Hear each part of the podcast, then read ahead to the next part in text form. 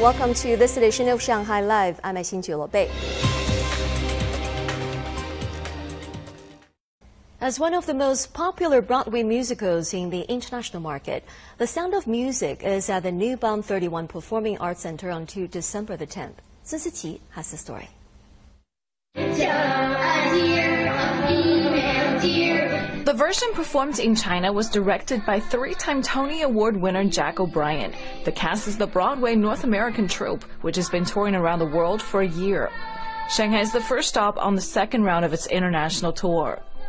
Based on the true story of the Von Trapp family singers, The Sound of Music tells the tale of young Maria, whose free spirit has trouble fitting into the rules and regulations of Nonnberg Abbey. Commissioned by the Mother Abbess to serve as the governess for seven motherless children, Maria transforms the Von Trapp family home from a place of dour rules and regulations to one filled with joy, with laughter, and with music. I think that the most important part of this production is that the way that it was directed by Jack O'Brien, it has a very contemporary sense of the way people communicate and the celebration of the performers. But what makes this production terrific and special is definitely the design elements, which are very, very, very current and contemporary, as well as the way that it was directed.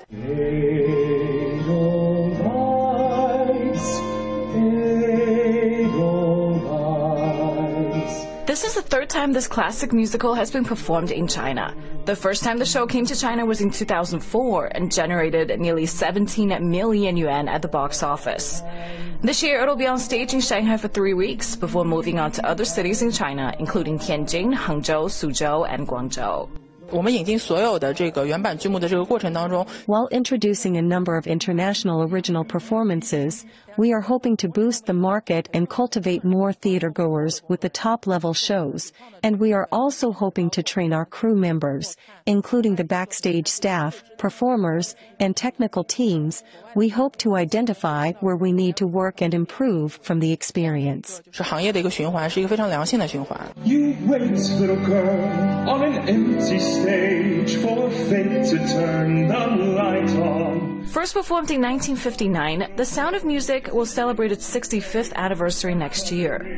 To date, it's been performed over 4,000 times on Broadway in New York and in London's West End, setting a Guinness record for the most people watching a show in a week.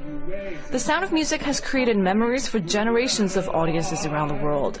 The stage shows, musical albums, films, and TV specials have won Tonys, Grammys, Oscars, and Emmys. Sun Siqi Shanghai Live. The finals for the 2023 Shanghai Virtual Sports Open concluded last night in Huangpu District. Over the last seven months, hundreds of participants got to experience how technology can make sports more accessible. Zhang Yun has more. Virtual rowing may look similar of what people normally do at the gym, but the large screen showing the race on the water makes the competition more intense and real. For rowing, it's quite nice to be able to see everyone going to the finish line. Everyone is so busy, so even though my preference is rowing, I actually don't go on the erg very much. But when we're busy, we can go on the machine and we can track our time. On the other side of the venue, 12 virtual motorsport racers were competing in a 20-minute race on the Shanghai F1 International Circuit. In virtual cycling, participants had made their way up a 6-kilometer gentle slope, then cycle another 8 kilometers of bumpy roads, which required a quick response from the riders. It simulates cycling on real roads, but we don't need to worry about getting injured. We can also compete with people basically anywhere, no matter you are in Europe or the United States. This year was the second edition of the event. The schedule, prize money incentives, and gaming software was updated. The number of sports expanded from 5 to 7 and featured 36 events. Virtual sports is definitely an easier way for uh, people, especially like I said, the city people to access, to, to all different kinds of sports. You know, like in auto racing, it's it's very hard for people to do it daily.